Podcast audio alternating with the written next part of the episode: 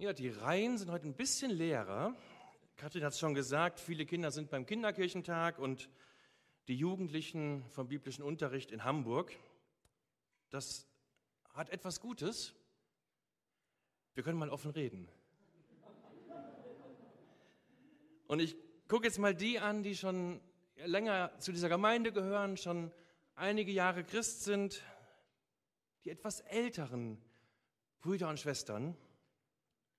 Wir können heute offen reden. Vielleicht geht es heute mal um uns. Und wir nehmen uns ja drei Wochen lang Zeit für einen und denselben Text. Und wenn du schon gedacht hast beim ersten Mal, das ist doch eine olle Kamelle, spätestens heute entdeckst du vielleicht ein paar andere Seiten an dieser alten Geschichte. Vielleicht gewinnen wir spätestens heute eine frische Perspektive drauf, weil wir heute diese Perspektive einnehmen von dem älteren Bruder.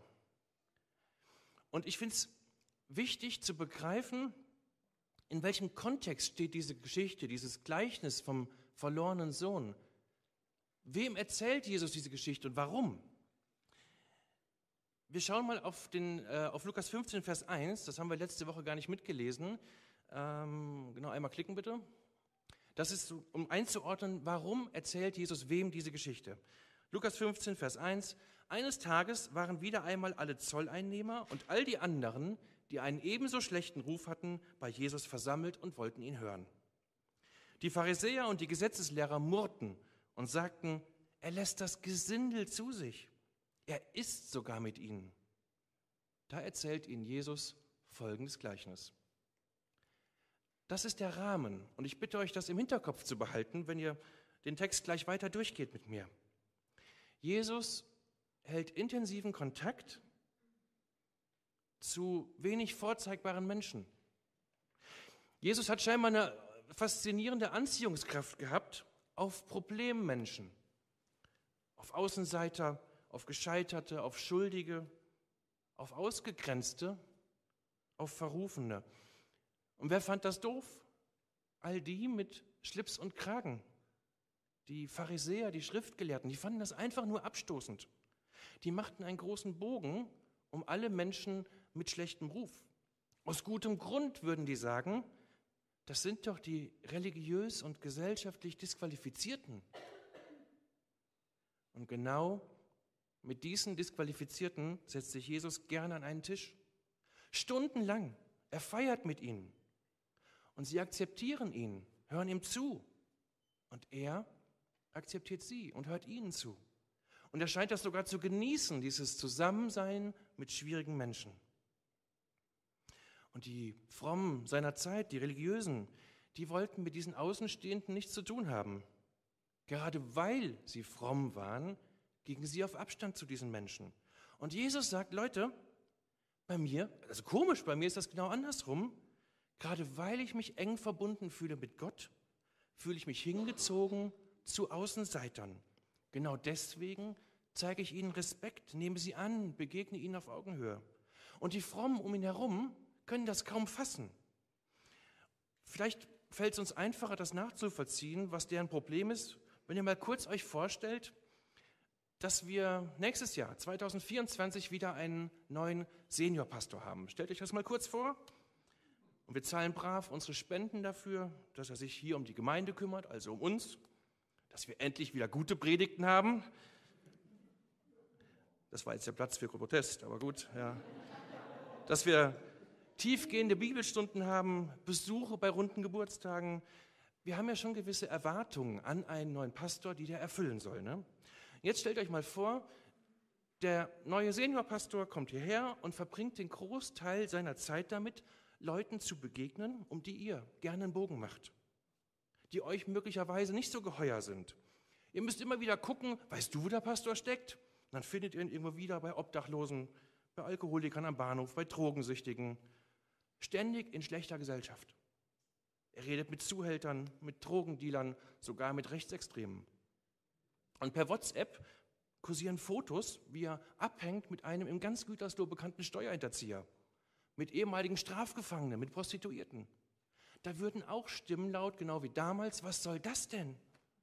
Früher durften Geschiedene nicht mal Mitglied werden und jetzt findet man unseren Pastor ständig in solcher Gesellschaft. Genau das ist hier der Vorwurf an Jesus. Warum hängst du dauernd mit den Problemfällen ab? Wenn du wirklich so fromm wärst, wie du tust, wenn du diesen heißen Draht zu Gott hättest, was du behauptest, dann würdest du auf Abstand gehen zu diesen Leuten. Wie reagiert Jesus auf diesen Vorwurf?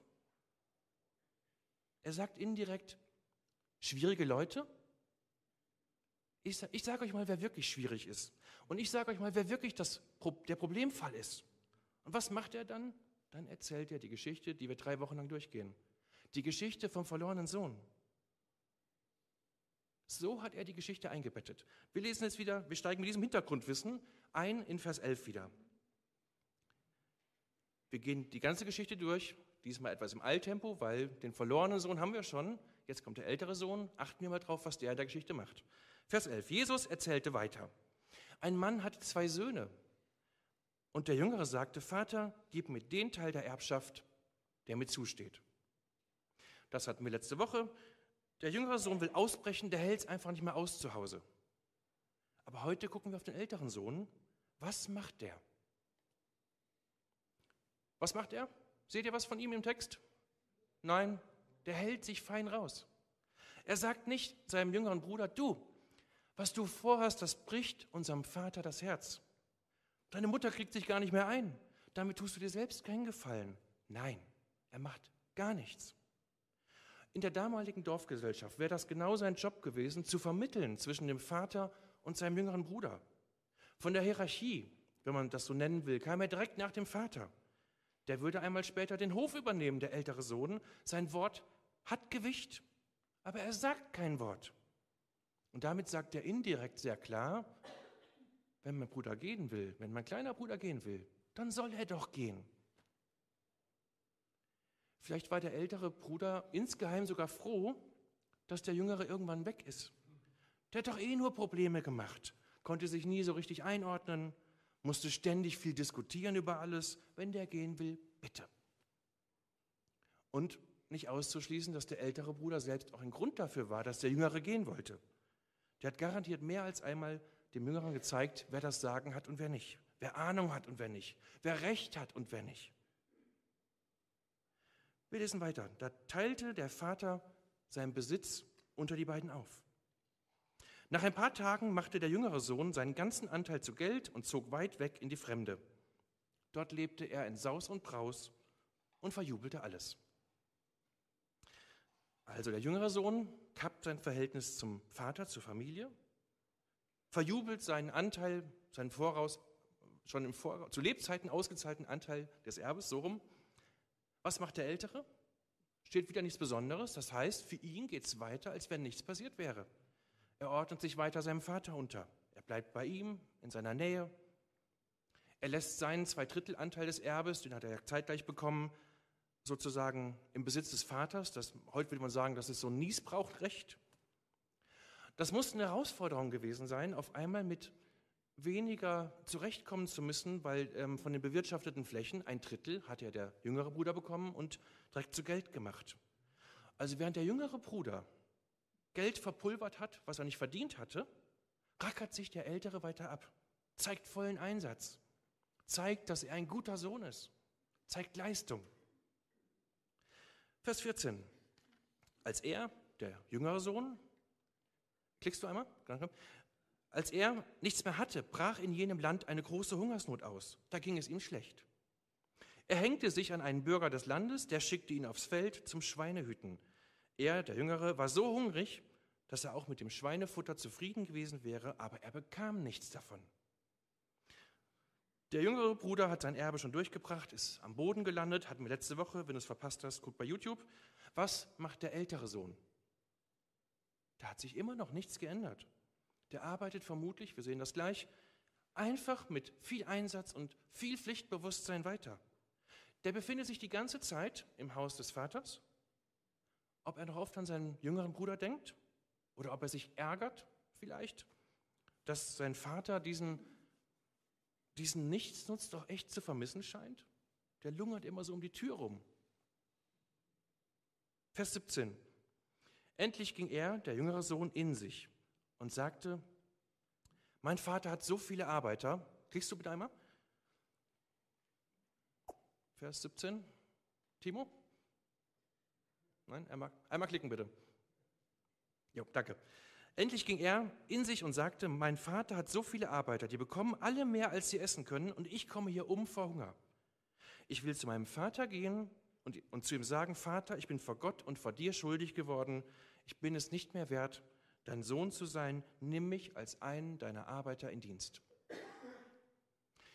Der jüngere Sohn, auf ganzer Linie gescheitert, bereitet sich dann doch mutig auf die Rückkehr nach Hause vor, sieht ein, dass er viel falsch gemacht hat, er begreift, dass es ihm besser ging zu Hause beim Vater.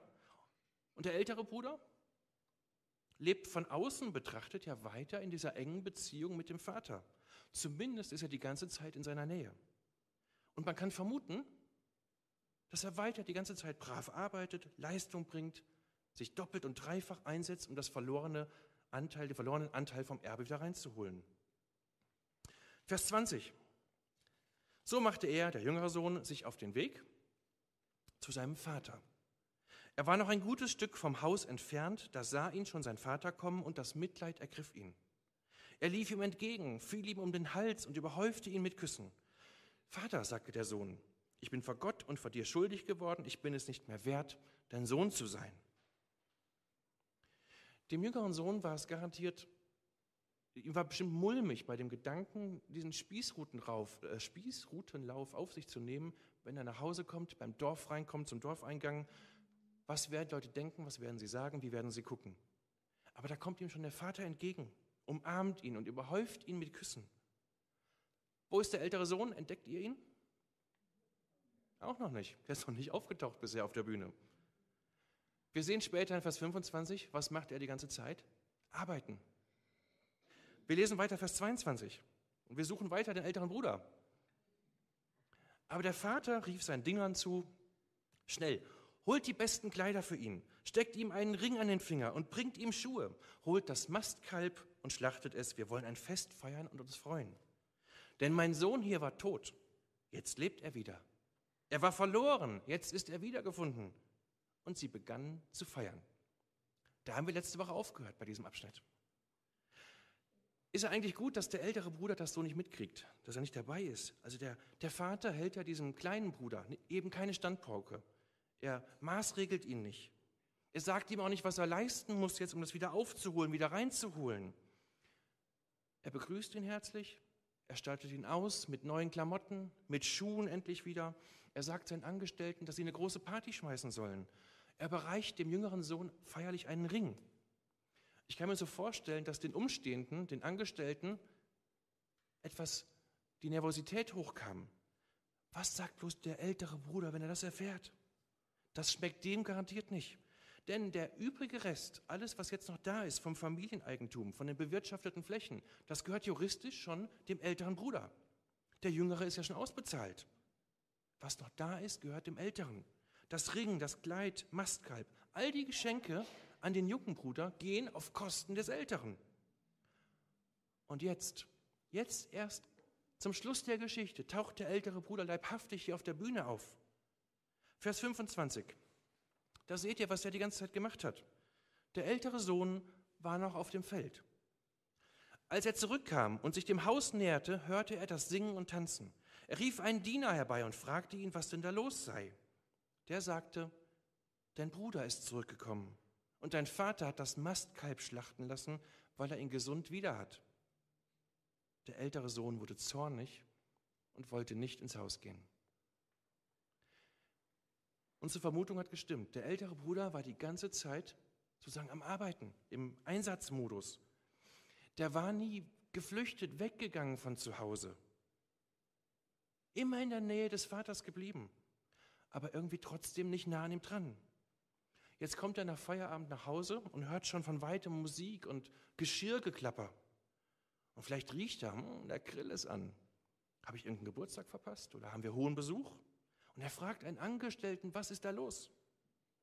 Du, dein kleiner Bruder ist wieder da, sagt er dann. Und dein Vater freut sich sehr. Alle feiern zusammen die Rückkehr des verlorenen jüngeren Sohnes. Fast alle. Der ältere Sohn lässt sich nicht anstecken von dieser Freude, nicht mal ansatzweise. Seine Reaktion oh, ist dieser Nichtsnutz echt wieder aufgetaucht? Offenkundig wäre es ihm lieber gewesen, wenn sein jüngerer Bruder vor die Hunde gegangen wäre. Von dem, was in seinem jüngeren Bruder vorgeht, hat er nichts verstanden. Von dieser Reue, von der Umkehr, von dem Geschehen, von der, von dem, von der Sehnsucht, was den jüngeren, jüngeren Bruder zurückgebracht hat, kriegt er nichts mit. Der Ältere steht draußen vor dieser Partyscheune, so stelle ich mir das vor. Er hört vielleicht gedämpft die Live-Musik. Er kriegt mit, dass drinnen eine Party steigt, aber er steht alleine draußen, beleidigt im Dunkeln. Eben nicht bei denen, die drinnen tanzen und singen und Spaß haben und sich freuen. Der Jüngere, der verlorene Sohn, kehrt nach allen Eskapaden als Gescheiterter zurück ins Vaterhaus, wird liebevoll aufgenommen und der ältere Bruder spielt nichts als beleidigte Leberwurst. Wie unpassend, gerade jetzt. Das ist auch ein Affront dem Vater und der Familie gegenüber. Eine Beleidigung für den Vater. Das ist respektlos. Man merkt da, finde ich, auch schon so einen Riss zwischen dem älteren Sohn und dem Vater. Das ist auch eine Art Rebellion. Der ältere Bruder, finde ich, ist hier längst auch ein verlorener Sohn geworden. Die Verbindung zu seinem Vater hat hier einen Knacks bekommen, weil er die beleidigte Leberwurst spielt, weil er sich nicht freut, dass sein Bruder lebt und wer da ist. Auch er bricht damit seinem Vater das Herz. Was macht der? Vers 28b. Da kam der Vater heraus und redete ihm gut zu. Der Vater will ihn integrieren, den Älteren. Er redet ihm gut zu.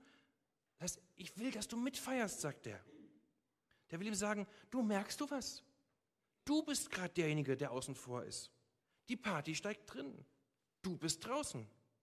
Du bist der, der nicht mit am Tisch sitzt. Du bist hier der Außenstehende. Du sonderst dich ab. Du grenzt dich ab. Du willst mit dem Rest der Familie nichts zu tun haben. Ich will mit beiden Söhnen an meinem Tisch sitzen. Wir sind doch eine Familie. Und jetzt geht in eurem Hinterstübchen mal zurück zur Einleitung. In welchem Kontext erzählt Jesus diese Geschichte?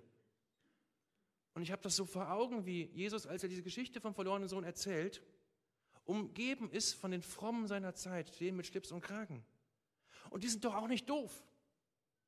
Die wissen beim Zuhören sofort, der jüngere Sohn, der Rebell, der steht für die Kaputten, für die Gescheiterten. Ist klar, weiter. Der Vater, ah, klar, der steht für den himmlischen Vater, für Gott. Auch klar, weiter. Der ältere Sohn, Moment, Meint Jesus etwa uns mit dem älteren Sohn? Genau, absolut. Und das ist kein schmeichelhafter Vergleich. Und die Zuhörer der Geschichte waren bestimmt nur mäßig begeistert von diesem, dieser Gleichsetzung. Sie wissen genau, Jesus will ihnen sagen, so wie in der Gleichnisgeschichte, drin in der Partyscheune ein Fest steigt, weil ein Familienmitglied endlich wieder mit am Tisch sitzt, weil es da ist, wo es hingehört. So feiere ich, Jesus, mit Leuten, die für euch Außenseiter sind, die ihr verachtet, auf die ihr herabschaut. Ich muss einfach mit ihnen feiern. Ich konnte nicht anders, weil wenn ein verlorenes Kind Gottes zurückkehrt und in die Begegnung mit Gott zurückfindet, in die Verbindung mit dem Vater, dann bleibt mir nichts außer feiern. Aber so wie in dieser Geschichte der ältere Bruder außen vor ist, so seid ihr gerade außen vor, ihr die Frommen. Die Party steigt ohne euch, weil ihr euch verweigert, weil ihr als beleidigte Leberwürste draußen sitzen bleibt. Und ich kann mir so vorstellen, wie die Schnappatmung kriegen, die Frommen. Weil Jesus so intensiv ausführt, wie sie dem älteren Bruder ähneln. Wir lesen mal Vers 29, wie es weitergeht. Aber der Sohn sagte zu ihm, dem Vater, du weißt doch, all die Jahre habe ich wie ein Sklave für dich geschuftet. Nie war ich ungehorsam. Was habe ich dafür bekommen? Mir hast du nie auch nur einen Ziegenbock gegeben, damit ich mit meinen Freunden feiern könnte. Aber der da, dein Sohn, hat dein Geld mit Huren durchgebracht. Jetzt kommt er nach Hause, da startest du gleich das Mastkalb für ihn. Der ältere Sohn macht hier deutlich, warum er nicht mitfeiert, warum er sich nicht mitfreut, warum er unzufrieden ist. Warum, sagt er, wird diesem Kerl der sein vorzeitig ausgezahltes Erbe mit Prostituierten durchgebracht hat, warum kriegt der ein aufwendiges Wiedersehensfest, sogar mit Live-Musik, auf meine Kosten? Ich hatte mehr Arbeit die ganze Zeit, weil der Kerl weg war. Jetzt wird er dafür auch noch belohnt, weil er das ganze Geld auf den Kopf gehauen hat. Er, der ältere Sohn, ist nie weggegangen. Er hat alles richtig gemacht. Immer nur gearbeitet und geschuftet, sich eingesetzt. Und dafür hat er, so ist jedenfalls seine Version der Geschichte, nicht mal einen Ziegenbock bekommen. Der ältere Bruder versteht seinen Vater nicht mehr. Seltsam, oder? Der ältere Bruder ist ja mehr als reich gesegnet. Ihm geht es gut. Der hat nicht die schlimmen Erfahrungen mitgemacht, die sein jüngerer Bruder gemacht hat. Und er ist trotzdem extrem unzufrieden. Warum? Ich glaube, er ist einfach wahnsinnig verbittert. Ich glaube, dass man merkt das an diesen Sachen, die ihm wichtig sind, der ist ziemlich leistungsorientiert. Der ist ziemlich regelorientiert. Das Verhältnis zu seinem Vater scheint nicht sehr herzlich. Ist euch aufgefallen, mit wem er feiern wollte? Er wollte einen Ziegenbock haben, um mit seinen Freunden zu feiern, nicht zwingend mit dem Vater. Der hat immer diszipliniert seine Pflicht getan, Tag für Tag seinen Job gemacht, ein anständiges Leben geführt. Und trotzdem ist er extrem unglücklich. Man merkt, dass sein Verhältnis zum Vater von Pflicht, von Einsatz geprägt ist. Und hier kommt so viel Unzufriedenheit durch und, und Bitterkeit, dass man die Vermutung hat, die Beziehung, die Verbindung zum Vater ist irgendwie nicht so die herzliche, sondern eher so eine Angestellten-Chefbeziehung. Er war nie weg, ja, aber war er richtig zu Hause? War er beim Vater gut angekommen? er hat immer hart gearbeitet. Aber hat er irgendwas auch mal genossen? Irgendwas gefeiert? Irgendetwas schön gefunden? Kein Fest, keine Musik, keine Begeisterung. Das zweite Problem, er vergleicht sich mit seinem jüngeren Bruder. Sich selbst sieht er als vorbildlich, als tadellos den Bruder als Versager, als Sünder. Er nennt seinen Bruder dem Vater gegenüber nur dein Sohn da. Er distanziert sich von ihm. Der hält sich für was Besseres. Er urteilt sehr hart, sehr selbstgerecht über seinen Bruder. Und was für Vorwürfe an den Vater. Du, der da, dein Sohn, der hat das ganze Geld verprasst und du belohnst ihn dafür noch. Und ich, was wird aus mir? Ich war immer zur Stelle, immer im Einsatz. Für dich. Und ich habe nie eine Belohnung bekommen. Mir hast du noch nie so ein Fest arrangiert. Er meint, seinen Bruder runtermachen zu müssen, degradieren zu müssen, dessen Fehler hervorheben zu müssen, um selber besser dazustehen. Und der ältere Bruder glaubt, er hat ein Recht auf bestimmte Sachen, Anspruch auf Belohnung wegen seiner Leistung.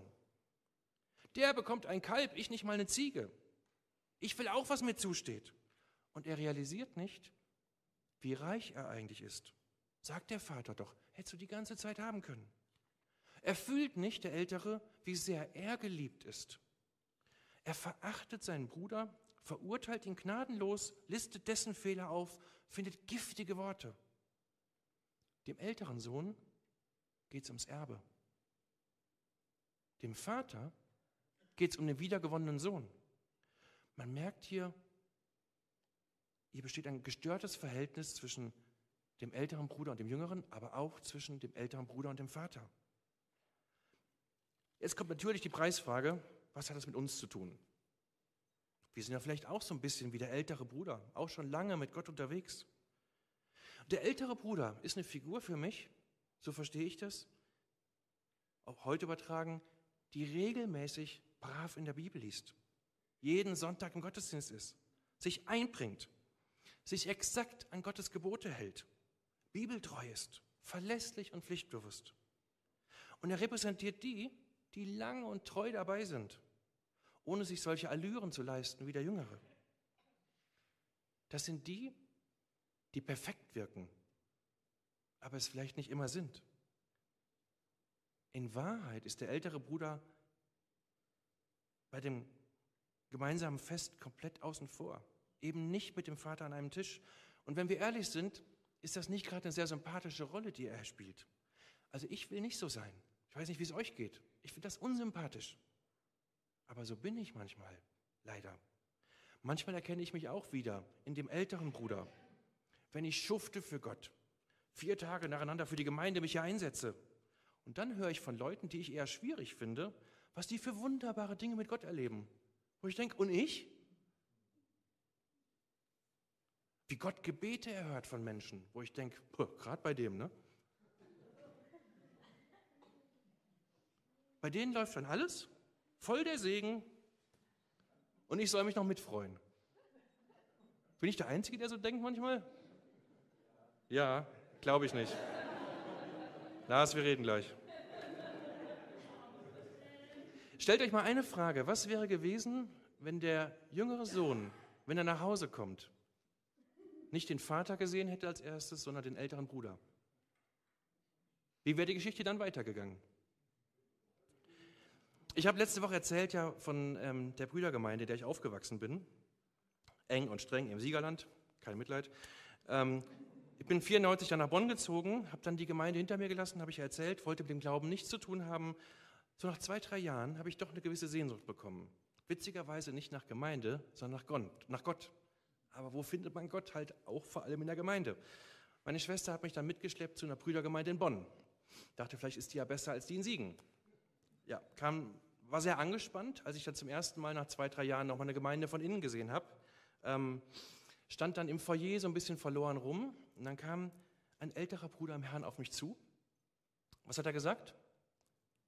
Nicht herzlich willkommen oder so. Er hat auf mich gezeigt. Ich hatte sehr viele Ohrringe und sagte nur, dem Herrn Jesus gefällt das überhaupt nicht, deine Ohrringe. Was glaubt ihr, wie oft ich noch da war? Nie wieder. Das sind ältere Brüder, die die Jüngeren anders begrüßen. Ich brauchte wirklich noch ein, zwei Jahre, bis ich dann wieder Lust hatte, mir zumindest mal eine FEG anzugucken und da heimisch wurde und da auch andere ältere Brüder kennengelernt habe. Und da habe ich gedacht, in der Vorbereitung, ja, die älteren Brüder, die älteren Schwestern, also ihr, wir hinterlassen immer Eindruck bei Jüngeren, bei Frischen im Glauben. Ob wir wollen oder nicht, wir hinterlassen Eindruck. Die Frage ist, was für ein Eindruck? Entweder prägen wir die jüngeren Geschwister positiv sind Vorbild vielleicht sogar, sind einladend, sind eine Hilfe, begleiten sie, freuen uns, wenn sie in die Nähe zu Gott kommen, freuen uns, wenn sie in der Gemeinde eine Nische finden, wo sie was machen können, wo sie sein können, wie sie sind. Oder ich kreise als älterer Bruder, ältere Schwester um mich selbst, bin beleidigt, bin draußen vor. Dann kriege ich aber die ganze Dynamik nicht mit die dort in der Partyscheune ist. Jesus will uns mit diesem Gleichnis deutlich machen, wir sollen uns nicht um uns selber drehen, als ältere Brüder, als ältere Schwestern. Wenn Menschen zurück nach Hause finden, sollen wir dabei sein. Wenn Menschen zurückkommen zum himmlischen Vater, sollen wir mitfeiern. Ein Vers haben wir noch, Vers 31. Mein Sohn, sagte der Vater, du bist doch immer bei mir. Und dir gehört alles, was ich habe. Aber jetzt mussten wir doch feiern und uns freuen, denn dein Bruder war tot und ist wieder am Leben. Er war verloren und ist wiedergefunden.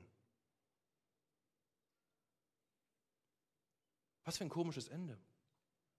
Der Vater versucht hier sein zweites Problemkind zu beruhigen.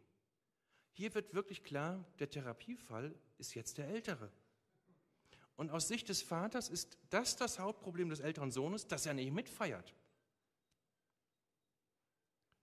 Der Vater will auch ihn, den zweiten verlorenen Sohn, zurückgewinnen, als Sohn an seinem Tisch. Er will keine Entfremdung, keine Distanz. Und er redet sanft mit ihm, will ihn überzeugen. Und er verteidigt ja fast seine eigene Freude hier. Ich konnte nicht anders, ich musste feiern. Fast entschuldigen, das muss doch gefeiert werden, wenn er wieder da ist. Der ältere Sohn, was der kennt, ist eher Alltag, Pflicht. Er ist immer korrekt, immer brav. Das macht den hier so ungenießbar. Vielleicht ist er selber innerlich nie richtig angekommen zu Hause, hat das nie zelebriert, was er da hat, an Gemeinschaft, an Verbindung und alles drumherum. Ich habe vor ein paar Monaten schon mal einen Satz zitiert, ich will ihn nochmal bringen, weil der so gut passt. Ich habe ja die These, die halbe Bibel handelt vom Feiern, hier auch. Und ähm, Kurt Marti, ein Theologe, hat mal gesagt, wo Gott kein Fest mehr ist, hat er aufgehört, Alltag zu sein. Wo Gott kein Fest mehr wird, hat er aufgehört, Alltag zu sein. Wisst ihr, diese Geschichte hat ja keinen richtigen Schluss. Das hört es einfach auf. Es bleibt ungeklärt, was mit dem älteren Bruder ist, wie es mit ihm weitergeht. Und abrupt geht das Gleichnis ähm, hier im Evangelium äh, unmittelbar wieder über in die Wirklichkeit, also die Frommen, die Jesus umgeben, denen er die Geschichte erzählt. Und uns als Leser und Hörer lässt die Geschichte auch so ein bisschen ratlos zurück mit vielen Fragezeichen. Und das ist vielleicht eine gute Brücke, wie wir aus der Geschichte was mitnehmen können für uns. Auf dem Gottesdienstzettel findet ihr auch ganz viele Fragezeichen zum Weiterdenken. Wo ist zum Beispiel eine Frage, wo ist die Beziehung zu Gott für mich ein Fest, eine Feier? Wo zelebriere ich Gott? Wo wertschätze ich die Beziehung zu Gott? Wo ist bei mir auch mal Freude und Begeisterung statt nur Pflicht und Arbeit? Wie feiere ich, dass ich Gottes Sohn, Gottes Tochter bin? Wie kann ich es genießen, mit anderen Geschwistern zu feiern? Wie kann ich feiern, dass Menschen zurück zu Gott finden? In ihren Problemen bei Gott einen Neuanfang wagen? Mir fallen ein paar Sachen ein. Wir sind schon nicht so ganz schlecht beim Feiern. Wir haben ja schon die Tradition, das war schon immer so, dass wir bei Taufen lecker essen. Das hat einen Grund und das ist gut. Wir feiern damit, damit alle merken, wir freuen uns, da bindet sich jemand fest an Jesus Christus.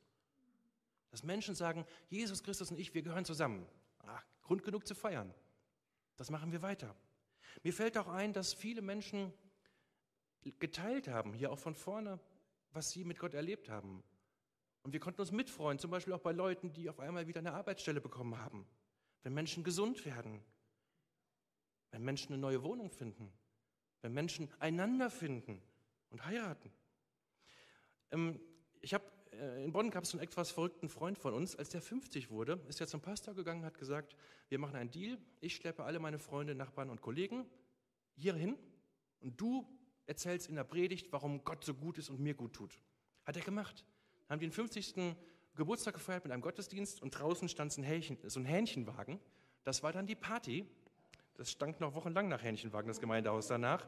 Aber das war ein Gottesdienst, den hat keiner jemals vergessen. Ganz personalisiert. Was für eine coole Idee. Ich werde auch bald 50. Wo Gott kein Fest mehr ist, hat er aufgehört, Alltag zu sein. Wo ist Gott für mich ein Fest? Wo feiere ich ihn? Ihr könnt schon nach vorne kommen, wenn ihr mögt. Jesus erklärt mit diesem Gleichnis vom verlorenen Sohn seinen Umgang mit seinen Umgang mit Problemfällen. Bin gleich fertig. Jesus will die Frommen dazu bringen, nicht selbst zum Problemfall zu werden. Und er fordert uns auf, die wir fromm sind, die wir ältere Brüder, ältere Schwestern sind, dass wir schwierige Menschen, aus unserer Sicht schwierige Menschen, nicht verachten, nicht verurteilen, sondern dass wir Gott zutrauen, dass er Menschen ändern kann. Auch und gerade hier in unserer Gemeinde dass wir dabei sind und, und Gott bei der Arbeit zugucken, wie Gott Menschen verändert. Dass wir nicht beleidigt um uns selber kreisen, wenn Gott wirkt, dass wir mit anpacken. Ich habe mich die ganze Zeit gefragt, müssten wir nicht eher einen Suchtrupp zusammenstellen, in dieser Geschichte bleibend, um den jüngeren Bruder zu suchen. Wir sollen, sagt Jesus mit der Geschichte, Teil dieser positiven Dynamik werden. Jesus lädt dich auch ein, eben nicht nur leistungsorientiert und regelorientiert zu leben, zu glauben, von der Pflicht geprägt, sondern auch beziehungsorientiert. In enger Beziehung zum Vater und zu den Geschwistern. Dass wir die Gemeinschaft mit Gott genießen, mit ihm feiern, dass wir alle Gelegenheiten zum Feiern nutzen, die wir kriegen, aber dass wir Teil der Lösung sind, nicht Teil des Problems. Dass wir mit den Geschwistern feiern können und ja, die kann ich mir nicht aussuchen, aber ich kann mich entscheiden, mit ihnen und mit Gott zu feiern. Amen.